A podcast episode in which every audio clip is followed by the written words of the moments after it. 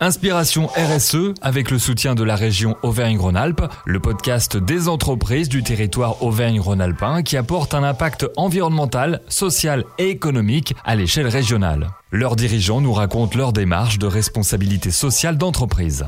Bonjour, c'est Elodie Lombardo pour le podcast Inspiration RSE.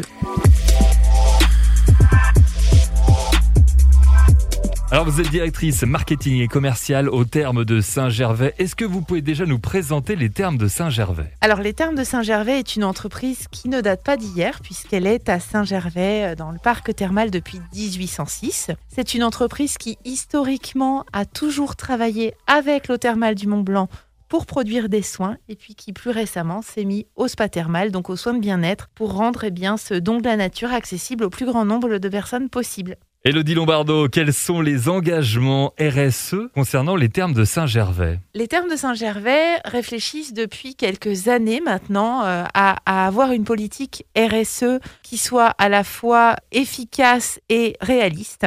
Donc on a travaillé dans un premier temps sur l'environnement, la biodiversité, parce qu'on travaille avec une ressource naturelle et parce qu'on est dans un cadre qui nous oblige quelque part au plus grand respect et à la préservation. On en est venu plus tard à travailler sur l'aspect social euh, du RSE, puis euh, l'innovation, euh, les achats, l'économie, etc. Alors on va rentrer maintenant dans les actions concrètes menées par les termes de Saint-Gervais. Premier point, déjà, pour nous, euh, c'est l'environnement et la biodiversité, comme, comme je disais. On a très tôt engagé une démarche de biodiversité au travers de notre plan de rénovation des termes. Les termes ont été rénovés en 2017-2018 et on s'est vraiment inspiré d'un label qui s'appelle Biodiversity pour rénover proprement et dans le plus grand respect de la nature, de la faune et de la flore. D'ailleurs, on a obtenu ce label et on le régénère depuis. Dans l'idée, on a utilisé des matériaux qui sont compatibles avec la faune et la flore. On a utilisé de l'illumination en respect euh, des mêmes espèces pour ne pas perturber les espèces la nuit, hein, par exemple. Euh, donc il y a tout un listing comme ça de choses qu'on a respectées pour être labellisées biodiversity. On a également entrepris tout un travail sur le recyclage et même le psyclage de tout ce que l'on utilise au terme. Donc parfois, euh, il y a euh, trois, quatre vies pour les objets au terme de Saint-Gervais et on en est très très fiers. Euh, on a entrepris un plan de tri, de compost de tous nos déchets puisqu'on a une tisanerie au spa thermal qui génère forcément des pelures de fruits, des sachets de tisane, tout ce qu'on peut imaginer. Donc tout ça, c'est composté ou recyclé. On a éliminé les plastiques, par exemple, on ne sert dans notre tisanerie que dans des gobelets en carton. On a éliminé les touillettes en plastique au profit de touillettes en bambou. Et puis, on a également réfléchi autour des tongs et du linge, puisque c'est une énorme partie de notre activité. Quand ils viennent chez nous, les gens se détendent en peignoir et se promènent en tongs. Euh, donc, on a tout un processus de recyclage de nos peignoirs usagés. Donc, dans leur première vie, ils sont des peignoirs douillets confortables. Et puis, ils deviennent des chiffons de bonne qualité. Dans un troisième temps, des chiffons de moins bonne qualité. Et dans un quatrième temps, on les envoie en fait afin qu'ils soient recyclés euh, pour euh, fabriquer euh, des mousses ou, autres. Et concernant les tongs, eh bien, on a changé notre politique puisqu'avant on mettait à disposition des tongs en, mousse plastifiée à usage presque unique. On avait déjà entrepris de, de les retraiter entre temps, mais bref. On a changé cette politique-là en demandant maintenant aux gens de venir avec leurs propres tongs de façon à économiser euh, euh, tous ces matériaux autour de la tongue jetable ou semi-jetable. Alors ça ne plaît pas à tout le monde, malheureusement. Mais euh, effectivement, on, on, les prévient bien en amont, nos clients, on leur explique qu'il faut qu'ils emmènent leurs propres souliers de bain. C'est très hygiénique puisqu'ils passent par un pédiluve. Du coup, ils, soit ils amènent leurs propres tongs, soit ils repartent avec une paire de tongs, mais dans tous les cas, ce sont des objets durables. Et comment se passe ce côté pédagogique par rapport à vos clients? Alors, au départ, c'était un petit peu compliqué. Et puis, on a travaillé dans un premier temps sur le spa, sur de la signalétique. Donc, on a installé différents, par exemple, collecteurs euh, à déchets de façon à ce qu'ils puissent renverser les liquides pour les remettre dans le circuit de retraitement de l'eau. puis jeter leur gobelet dans un tri spécifique, jeter leur pelure de fruits dans un autre bac de tri. Alors je vous avoue que parfois il y a un peu de jeu de la part de nos équipes pour remettre les choses dans le bon bac, mais on y vient petit à petit et ça rentre euh, au fil du temps dans les us et coutumes de nos clients. Alors là, vous avez parlé aussi un petit peu de vos collaborateurs. Oui. Euh, comment ils s'impliquent et comment ils vivent cette démarche RSE au sein de l'entreprise Les Termes de Saint-Gervais? Alors je crois que c'est très bien perçu et surtout euh, ils jouent beaucoup le jeu. On a installé dans le garage des thermes tout un grand, euh, un grand plan d'étagère où chaque chose est, est euh, vraiment méticuleusement recyclée. Donc à chaque fois qu'on trouve un nouvel objet à recycler, on crée un nouveau bac. Là par exemple le dernier en date c'était les stylos. Donc on a un bac à stylos usagés où on va déposer nos stylos à recycler. Et je crois que euh, du sous-sol au troisième étage, tout le monde joue jeu, que ce soit des matériaux, alors toutes les fournitures bien évidemment de bureau, mais aussi au moment de la pause déjeuner, euh, tous les déchets alimentaires, ou encore pour les collaborateurs qui sont en opérationnel dans le spa, euh, le fait de, d'expliquer aux clients comment euh, retraiter euh, leurs déchets en tisanerie. Comment se créent toutes ces idées? Comment vous arrivez à avoir autant d'actions dans le domaine de la RSE Vous faites un brainstorming avec vos équipes? Alors je crois qu'il y a euh, dans l'entreprise des personnes qui sont forcément plus impliquées, plus sensibles spontanément que d'autres et qui arrivent à entraîner le reste de l'équipe sur ce terrain-là. Donc j'ai l'envie de dire que c'est presque de la pédagogie euh, inter-équipe.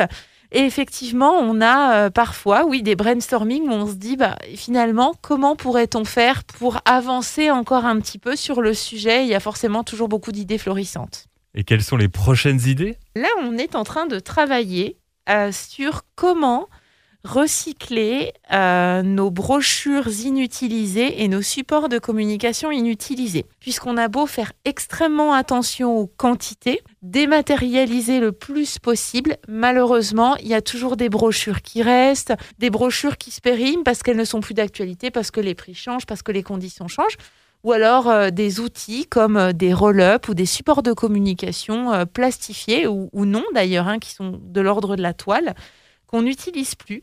Donc le projet, là, c'est de se dire bah, comment, finalement, qu'est-ce qu'on fait de tout ça? Donc on cherche, d'ailleurs, euh, s'il y a des entreprises qui sont spécialistes du sujet, moi, je veux bien recevoir euh, leurs coordonnées, euh, n'hésitez surtout pas, parce que vraiment, c'est un vrai projet. On, ne veut plus gaspiller du papier, gaspiller des matériaux, on veut redonner vie, en tout cas une deuxième vie à ces matériaux-là.